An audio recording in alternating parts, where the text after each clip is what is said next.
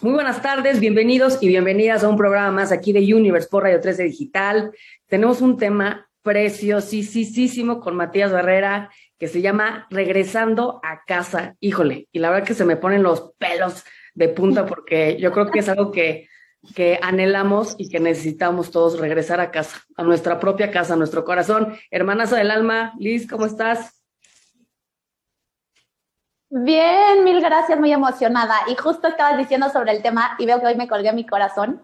Nada es coincidencia, aquí mi corazoncito, aquí mi casa, ching, ching, ching. Y muy emocionada que tenemos aquí a Matías Barrera, como ya dijo Gaby. Y bueno, él es un terapeuta holístico especializado en biodescodificación, entonces va a ser una conversación muy rica. Y, y bueno, él es de Argentina también para seguir ampliando nuestros horizontes y poder ver toda esta parte de conciencia desde otros puntos de vista, ¿no? Porque muchas veces cuando hablamos con personas de otros países, pues también nos enriquecen mucho cómo em, ellos están haciendo lo mismo y al final pues somos uno, ¿no? Entonces por eso estamos cada vez más incluyendo invitados de todo el mundo. Así que un gustazo, Matías, gracias por aceptar nuestra invitación y cuéntanos un poquito más de ti.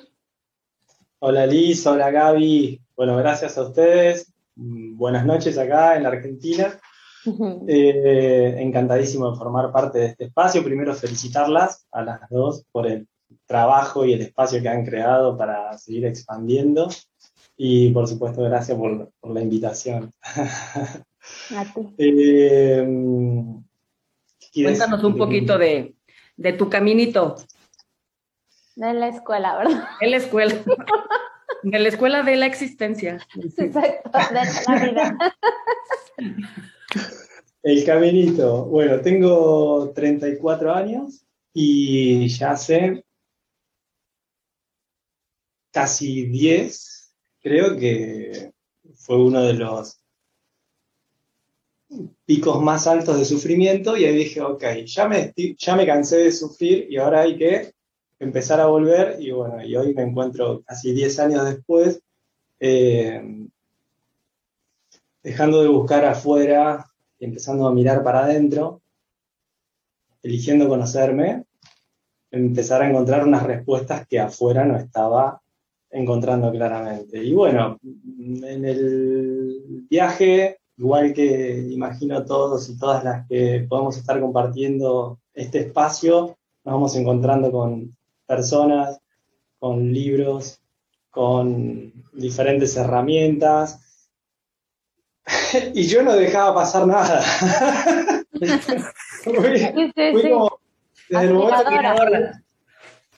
estuve, estuve igual muchos, eh, muchos años, la, creo que la, última culpa que, que logré disolver hasta el momento no me ha parecido otra, era la culpa sobre mí mismo por no haberlo hecho antes. Y sin entender que hasta que no se disuelve esa última culpa, no se puede empezar a materializar nada nuevo, mm. realmente, como uno lo está ya deseando, por más que uno lo desee tanto y que uno visualice y que uno ya esté despierto y que... Pero si hay una culpa que no me permite dar ese cambio, no se va a materializar. Así que bueno, nada, por eso elegí la formación en biodescodificación, porque fue la herramienta que me llevó más rápido. o sea, porque incorpora, no deja a nadie por fuera, es una herramienta que yo si pienso en biodescodificación la veo como sin límites, mm. sin límites, porque abarca todo, todo, todo, todo, todo, incluso la medicina tradicional, por supuesto. Tiene, ve las, mejores cosas de la medicina tradicional, ve las mejores cosas de la medicina germánica para trabajar un síntoma, pero también en el proceso es siempre el mismo, no importa el área que quieras trabajar, si son las relaciones, si, si es el dinero, si es el propósito, si es qué me pasa, no entiendo. Y uno está dispuesto a aprender a bailar con, el, terapeuta o con la herramienta, en realidad, ¿sí? es que simplemente te abras a contestar, en este caso, lo que el acompañante te está preguntando. Ya, punto y se acabó. Porque, ¿cómo hacemos para encontrar esa respuesta dentro nuestro que nos cuesta tanto? Con las preguntas correctas. El tema es que no sabemos hacernos las preguntas correctas, porque muchas veces incluso las preguntas correctas son las preguntas que más duelen y las que mayor resistencia tienen, porque quien se está resistiendo constantemente es el ego, esa mentalidad egoica de, de supervivencia que hemos ido desarrollando durante toda nuestra vida desde que incorporamos esas creencias raíces tan potentes, en mi caso, no sé, era el no, no sentirme suficiente, claro, se me manifestaba mayor en, en, un área, pero después te das cuenta que en todas las áreas está impactando y era la creencia que había incorporado fuertemente, le había marcado un niño de 12. Y te pasás toda la vida proyectando esa culpa y esos miedos que vamos incorporando. Y bueno, nada, es espectacular desde ahí, como muy directo para quien quiera hacer el camino rápido. Después, claro, después viene todo el resto, es la reprogramación. Y es toda la el tiempo que uno tiene que empezar a dedicarse a uno mismo a estar presente, estar presente, a dejar de ser un robot, a, poder pararme en este espacio-tiempo y por eso pedir ayuda y, conocer las herramientas y estudiar y formarse lleva tiempo, pero, pero cuando uno está dispuesto a incorporar todo lo que se le cruza para sanar, porque ya no se elige sufrir más, ahora elijo sanar, eh, todo ayuda. Porque muchas veces es muy difícil incluso prestar atención a cómo estoy pensando, porque como estoy identificado con el pensamiento, creo que soy eso, creo que eso está bien, lo único que veo es el sufrimiento que hay después de seguir escuchando esa historia que me repito en mi cabeza. Pero la presencia, para que se entienda, es trascender eso, es poder estar presente por encima del pensamiento, por encima de esa conversación. Si es muy difícil, lo que puedo hacer es estar presente cuando ya me está doliendo y automáticamente es como trabajar la ansiedad y bueno, ¿en qué momento me aparece la ansiedad? Y si yo sé que la ansiedad ya es una proyección de preocupación hacia el futuro, querer controlar el futuro, donde en el fondo hay culpa o miedo, está bien, pero no importa. ¿Qué estaba pensando unos minutos antes de que la ansiedad se me manifieste en el cuerpo? Entonces, desde la individualidad, podemos decir ¿no? que, que lo que estamos sanando es claramente esta información constantemente que nos dirige nuestra vida de fondo, que es nuestro inconsciente individual, pero que dentro de nuestro inconsciente no solo tenemos el individual, sino que tenemos el familiar, toda esa información que viene de nuestro linaje claramente y que es información, que no importa que, que venga con culpa y con miedo, pero para nosotros toda esa información nos cuesta tanto revertirla muchas veces porque son sagradas, porque por más que me genere culpa y miedo por algo están grabadas y venimos repitiendo de generación en generación esa info y queda grabada porque de alguna manera garantiza la supervivencia, punto y se acabó. Y después hay otra información que nos mueve, que es el inconsciente colectivo. Entonces, este viaje para adentro, me encantó, es el, el título porque me identifico muchísimo, el regreso a casa no es más que el regresar a darnos cuenta de que nunca estuvimos separados del resto. De que en esencia somos conciencia y que la conciencia habita atrás de cada cosa que habita en este planeta. Atrás de cada cosa. Todo tiene una conciencia que lo mueve en mayor o menor medida.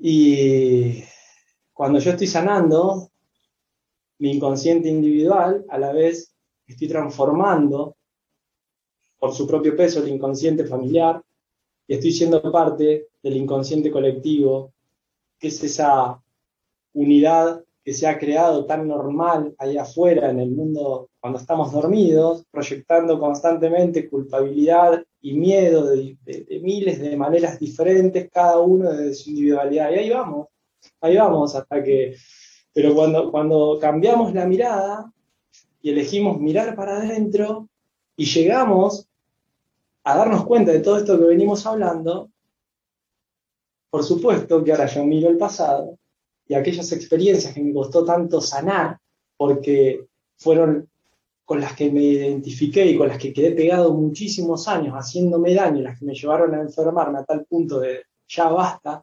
cortemos, ¿qué está pasando acá? Claro, hoy las miro y lo único que sí, tengo como una proyección de amor más fuerte hacia esas que a otras que fueron menos dolorosas, porque en este momento, ahora, acá, me acepto, me veo inocente y soy un maestro, porque toda esa información, al comprenderla, la aplico constantemente desde la presencia en cada momento de este viaje. Punto y se acabó. Entonces, cuando experimento la inocencia en mí, ¿qué puede molestarme de la afuera? ¿Qué importa lo que pase afuera? Porque puedo ver la inocencia, perdón, puedo ver la inocencia de mi hermana, de mi hermana, de lo que esté pasando. Entonces podemos aprovechar a usar el mundo claramente como un espejo, entendiendo esta filosofía. Siempre nos estamos mirando a nosotros mismos. ¿Y cómo me doy cuenta de qué es lo que estoy proyectando? Con presencia también, con presencia, dando cada vez que me enojo con alguien, cada vez que quiero controlar una situación, cada vez que una situación me da miedo, pensar, a ver, pongamos un freno. ¿Cuál es la necesidad que yo mismo o yo misma no me estoy pudiendo cubrir por mí mismo y lo estoy buscando cubrir afuera? Porque si no, ¿por qué me puede molestar? ¿Por qué voy a tener miedo? ¿Por qué voy a querer controlar una situación? No, mil gracias. Está súper bonito y, justo eh, ahorita que hablabas de la inocencia, como que lo hilé con el regresar a casa, ¿no? Y la esencia y la pureza. O sea, cuando pues no tienes nada, o sea, no tienes nada que temer, no tienes, eres, simplemente eres, desde la parte más inocente y pura. Y si puedes reconocerte hacia ti, espejeándote en el otro también, ves esa inocencia, ¿no? Que, que su historia, su camino, pues fue por algo, pero si llegas a tocar, a poder ver a través de su alma esa inocencia, me encantó, también reconoce su maestría en el camino, ¿no? Eh, que en este punto se encuentran maestro a maestro, inocente con inocente y juntos co-creamos la conciencia pura, ¿no? En unidad, que me encanta. O sea, me encantó, me encantó, nunca había escuchado, o sea, como que viene ese término en este, en este sentido, así que gracias por compartirlo. Y yo te, te quería hacer dos preguntas. Eh, una es, ¿cómo resumirías la, parte, la, la palabra biodecodificación para las personas que no saben bien de dónde viene, qué significa, a dónde va y qué resuelve como muy, muy simple? Y, y dos, sí hay, me encantó la parte que compartiste de preguntas clave, porque las preguntas correctas a veces duelen. Entonces, em, y siempre que hacemos las preguntas correctas, pues salen las mejores respuestas, ¿no? Entonces, atrevernos a preguntar. Así que si pudieras compartir, no sé, tres, cuatro preguntas básicas, así como que casi de cajón, que se pueden hacer si, si están identificando que hay ansiedad o que si hay algún tema que les está haciendo sufrir o que sienten que está bloqueado, ¿cuáles serían como preguntas clave que se pueden hacer para poder ir destapando, ¿no? Sí, eh, las preguntas más que... Las preguntas tendrían sentido si la persona que los quiere aplicar logra tener presencia. Logra ya por supuesto que la única persona que se puede hacer las preguntas correctas a sí mismo es quien puede estar presente. Y una persona que puede estar presente es una persona que, como, como les contaba hoy, parte, es más fácil prestar atención a lo que hablamos constantemente y a lo que estamos pensando. Entonces, hay personas, por ejemplo, que cargan una negatividad constantemente porque tienen un lenguaje eh, incorporado que, es nocivo, que, está cargado de negatividad, no, no, es una, no, es una expresión que nace de la vibración del amor, nace de la culpa, del miedo, del control, y es automático. Y, y vos podés decirle a esa persona, ¿para qué lo decís si al ratito, o sea, no lo estás, lo está vibrando igual? Eso es robot, eso es un, es un nivel dormido. Ahora, la persona que ya puede prestar atención al lenguaje que está usando, eso automáticamente te lleva a cómo estás pensando, porque nosotros no podemos hablar nada que no pensemos antes. Entonces siempre hay un nivel más profundo y el pensamiento nace de una creencia.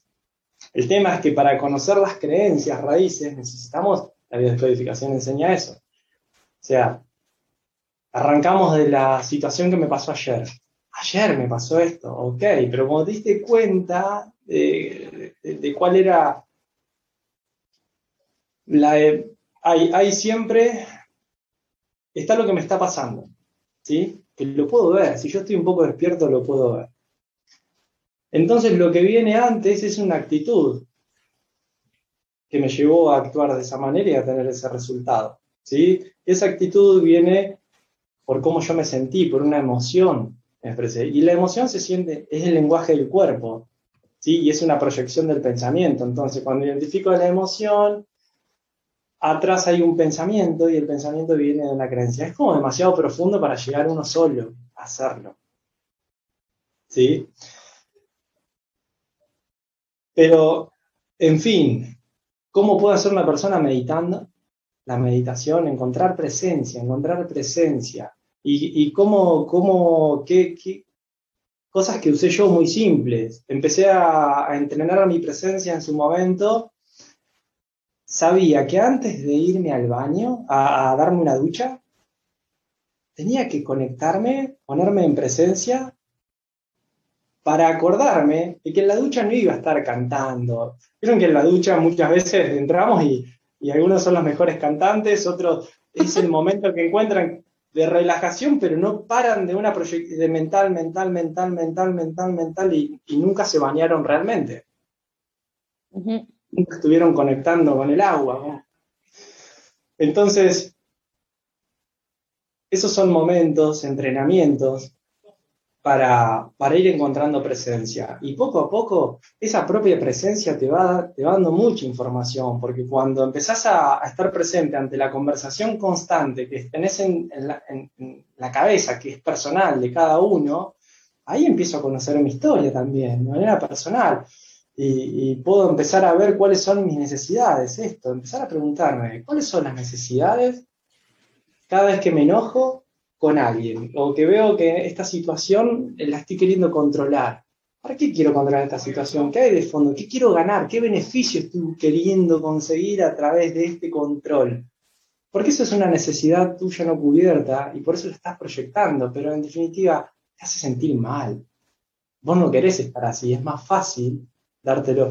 Y en ese camino hacia adentro vamos cultivando el amor propio. Y cuando logro haberme inocente en todo este camino que no es, es rápido si uno pide ayuda, es largo si uno lo quiere hacer solo, es demasiado. Pero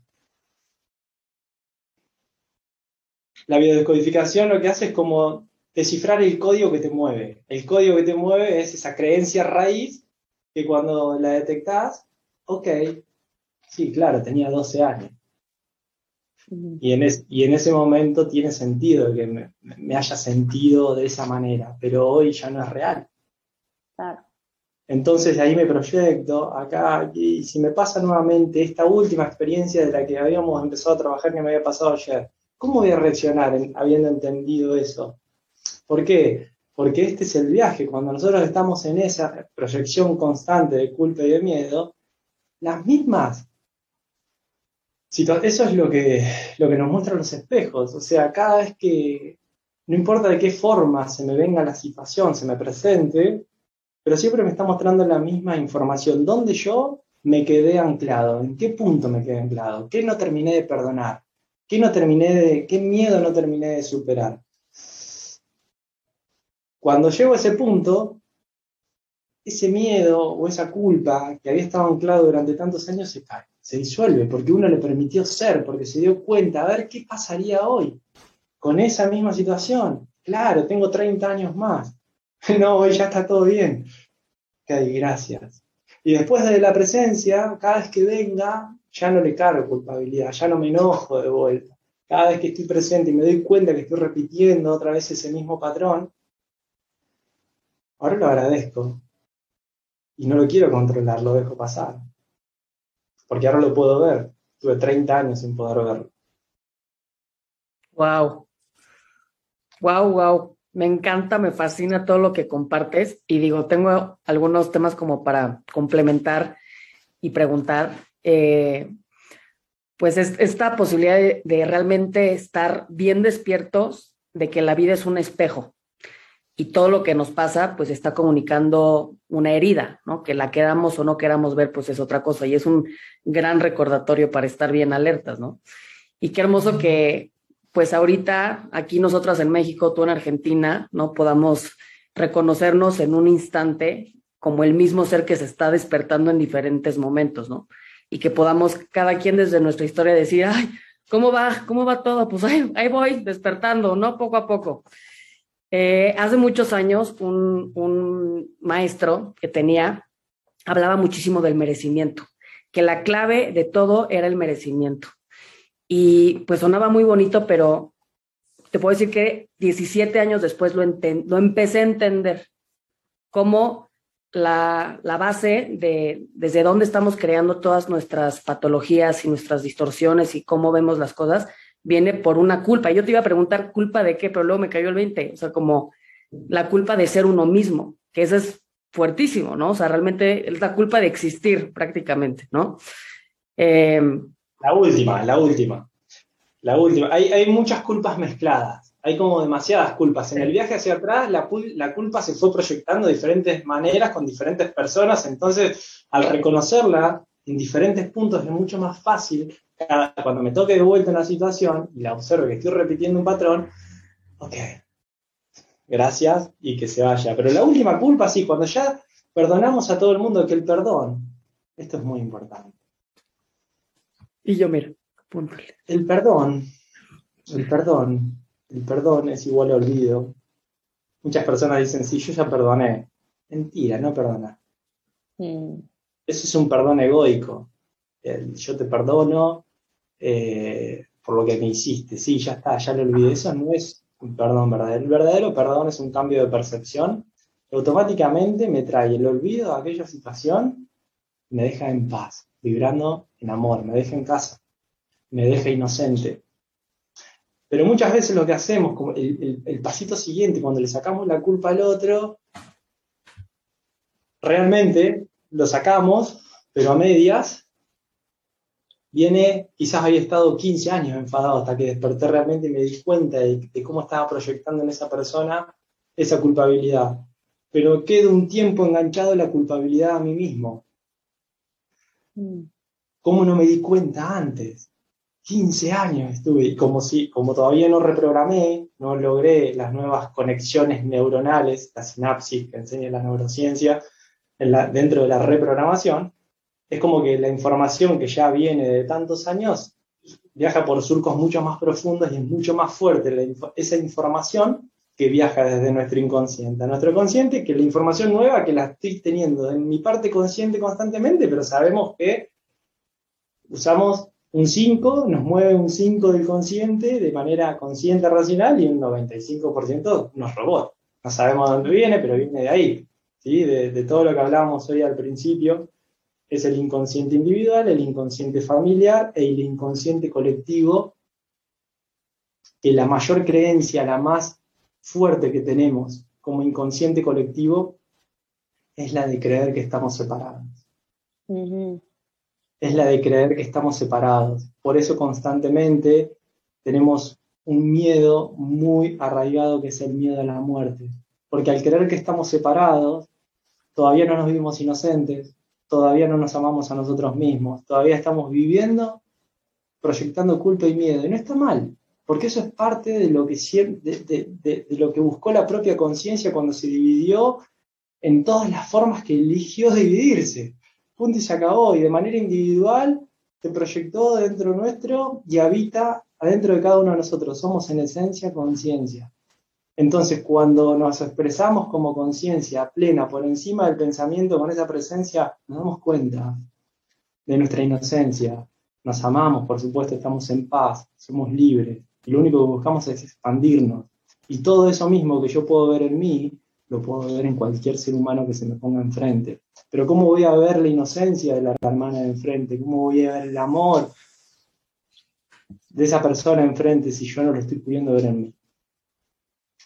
Entonces, al, mismo, al, mismo, al mismo tiempo de sanar nuestro, nuestro inconsciente individual, estamos sanando el inconsciente familiar y estamos sanando, por supuesto, el inconsciente eh, colectivo.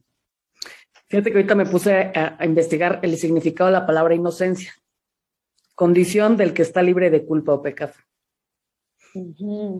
¿No? Y la palabra de in, inocencia, esencia, regresar a la esencia y pues tendría, bueno, lo veo, lo conecto forzosamente con el amor incondicional. O sea, es como ya estamos perdonados desde el momento de que nacimos, porque todo mundo hace lo que puede desde donde puede, y esa inocencia que la podemos llegar a ver en todo lo demás, si no la vemos en nosotros, nos sirve. ¿Y no, cómo podemos ver en el resto de las personas algo que no podemos ver en nosotros mismos? No es más que una ilusión del ego, es lo mismo, es una proyección mental que creo, pero no estoy en paz. Es muy fácil, o sea, ¿cómo me siento? Estoy en paz. Mm. Estoy, estoy vibrando en amor. Qué precioso.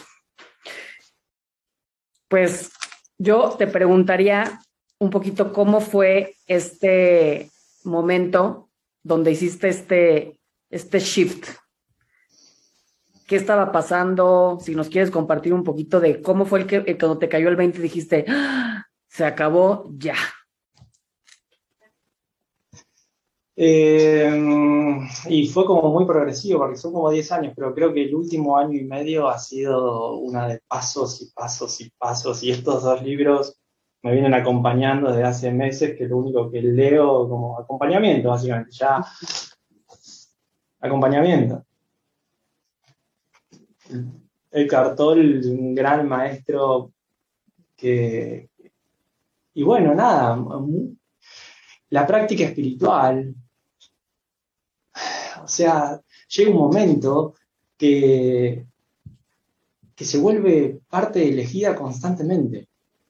El, deseo de estar presente. O sea, llega un momento en que un curso de milagros lo dice súper claro, súper claro. Llega un momento en que ya no tenemos más opciones. Tenemos al mismo nivel a la percepción y tenemos el conocimiento al mismo nivel.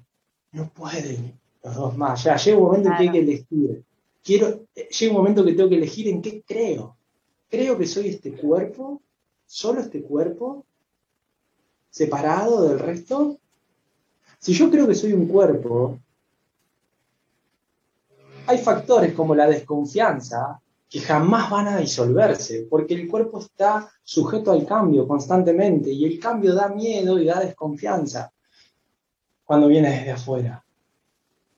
Entonces siempre hay Ahora, cuando yo dejo de verme simplemente como un cuerpo, es porque logré conectar, pónganle el nombre que quieran, podemos llamarle alma, el espíritu, Dios, la conciencia misma, lo que sea, la presencia, por encima del pensamiento, la inocencia, el amor. En ese momento, yo ya no puedo ver más cuerpos, en el planeta. No puedo ver solo cuerpos en el planeta. Sí. Ves a Dios en todo. En uno, sí. En uno, en uno. No, me encanta. sí, sí, somos lo mismo. Y ese poder de elección me encanta también porque el curso de milagro, el amor y todo el momento estás eligiendo, ¿no? Y es como volver a ver con ojos de inocencia de tu esencia. Y si ya viviste años en el sufrimiento en el cuerpo, pues te invitamos a ver otra opción, a ver qué pasa, ¿no? O sea, es como, ya lo viviste ahí, ya, ya, o sea, es una programación de muchos años, fuimos robots todos ahí, ¿no? Y ahorita es como girar la perspectiva y ver otra, otra manera. Desde la unidad y creo que eh, eh, seguimos eligiendo cada instante, ¿no? O sea, y, justo ese, ese, es el poder de la presencia del que hablabas, o sea, la presencia y a veces se nos va, ¿no? Y a veces es como, ay, me caí un poquito y, y se vale, pero es como, entre más conciencia, entre más presencia, puedes ir desmenuzando la inocencia, eh, la unidad y, y, la esencia en todo y en todo. Entonces me encanta esto de, y regresas a casa porque es el corazón, es la verdad del amor, ¿no? Es que ya estamos en casa. Ya estamos en casa, nunca. no estamos, somos nosotros. llegamos. Exacto, es como quítense del camino y ya están en casa, ¿no? Me encanta eh, eso. Y yo te iba a preguntar ahorita, hace ratito que hablabas del, del perdón, eh, yo te quería preguntar eh, si realmente... Ay, perdón, se me el- cortó a mí. No, también, la, también. Sí. la experiencia se queda ahí más tú. Ah, perdón. Ahí. Ya estás, sí. ¿Ya? ¿Se escucha Andas mejor? astral, andas astral, te está haciendo la caja. Ok, perdón, es que ando astral.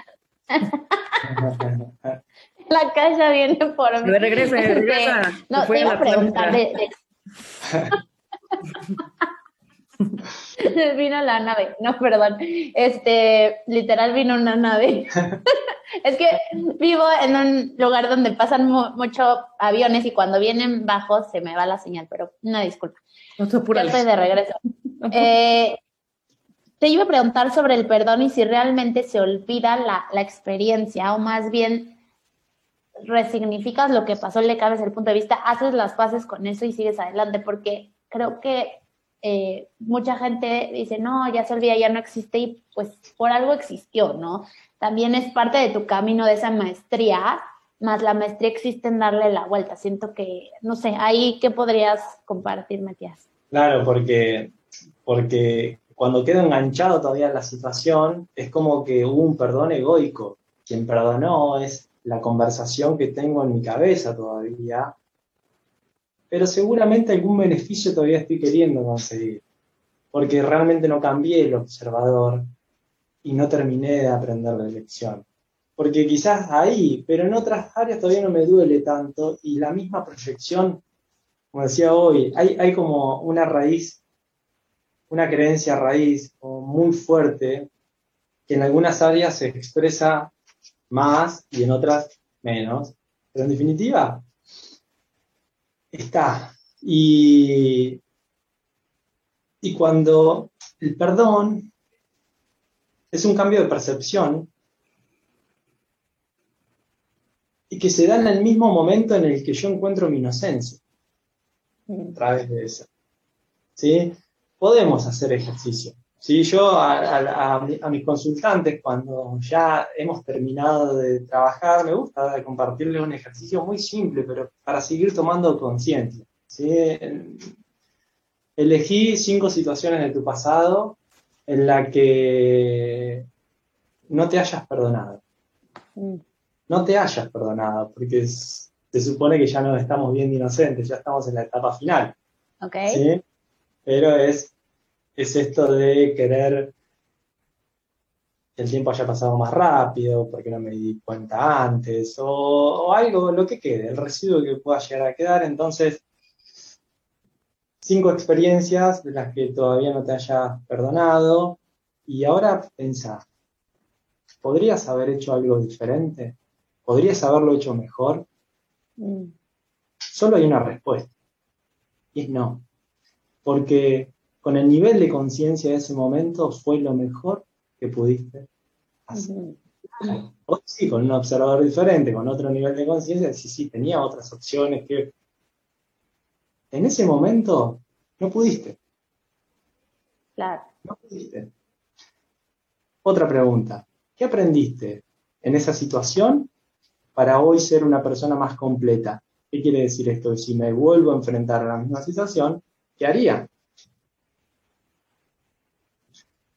¿Qué haría? ¿Qué aprendí?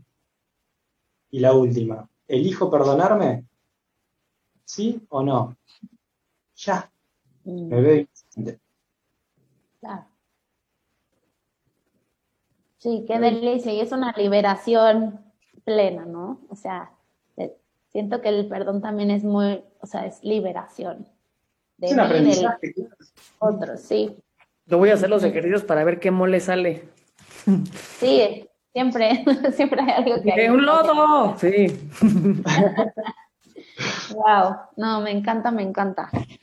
Eh, pues A ya ver, se nos está casi acabando el Ya se nos programa. acabó.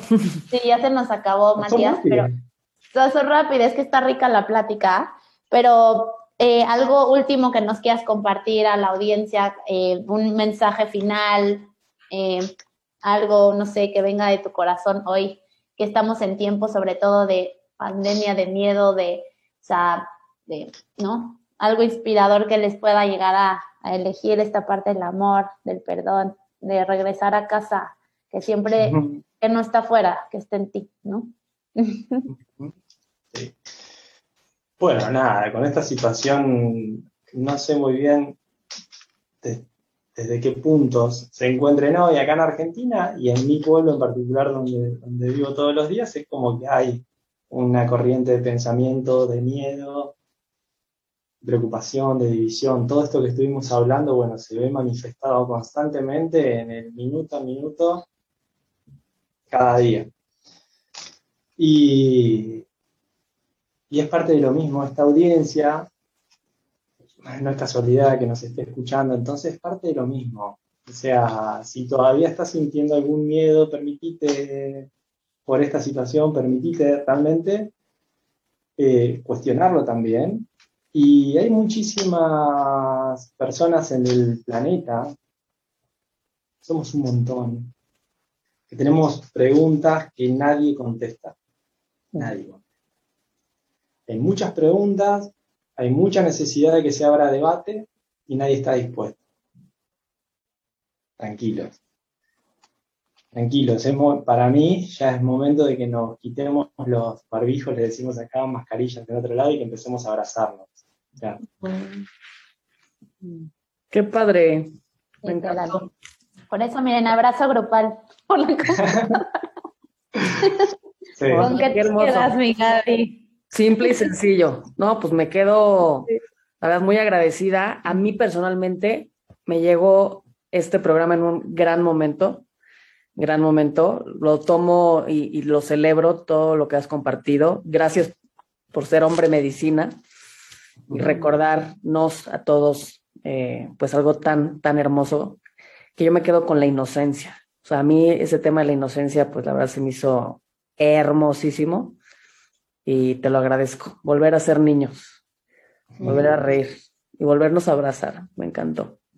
Hermanita Liz, Gracias, qué bonito. Igual, la inocencia eh, me encantó, me quedo con ella y me quedo muy feliz en mi corazón. Gracias, Matías, porque como que me emociona, me, me emociona conocerte, me emociona saber que estamos en una época que sí puede parecer caos, pero mi corazón no deja de palpitar al escucharte, al escuchar a Gaby, al, al conocer y reconocer cada vez a más personas que están eh, co-creando o comunicando estas herramientas eh, en el despertar de conciencia. Y creo que vamos fuera de lo que pueda parecer afuera en los medios, pero yo creo que vamos por un buen camino.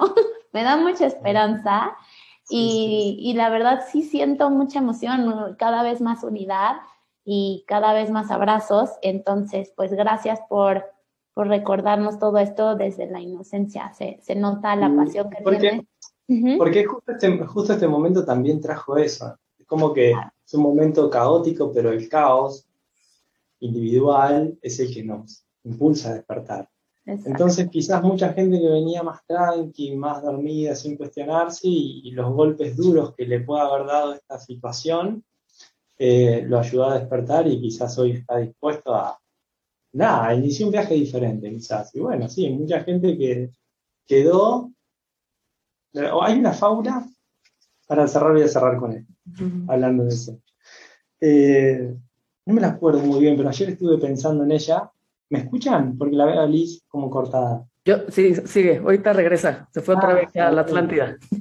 Ok, es una fábula árabe que, mm, donde se encuentra, acuerdo, el embajador ¿sí? del lugar con la peste en el desierto y la peste iba hacia un pueblo, que no me acuerdo se llamaba, que era donde estaba este señor, y le dice, ¿a dónde vas, peste? Voy a tal lado. ¿Y qué vas a hacer? Me voy a llevar 5.000 vidas. Días después se encuentran y este embajador, llamémoslo así, enojado con la peste, le dice, me mentiste, me dijiste que te ibas a, te ibas a llevar 5.000 y te llevaste 50.000. Me dice, no, no, yo me llevé 5.000, el resto se la llevó el miedo una fábula muy vieja. Wow. Wow. Uf. No, hay que cañón. Sí. Y, y, y, sí. Ay, güey, pues bye. Gracias. Con esa bomba. Esa bomba. Así de pum. Muchas gracias. No, Gracias. Qué Gracias. poderoso. eso. Gracias, Matías. Gracias, gracias a todo nuestro auditorio por vernos aquí en Universe. Compartan, compartan, compartan, porque este tubo fue un- una bombita. Y Liz se quedó sonriente, como siempre. Muchísimas gracias. Gracias a todos. Gracias. Chao, chao. Bye.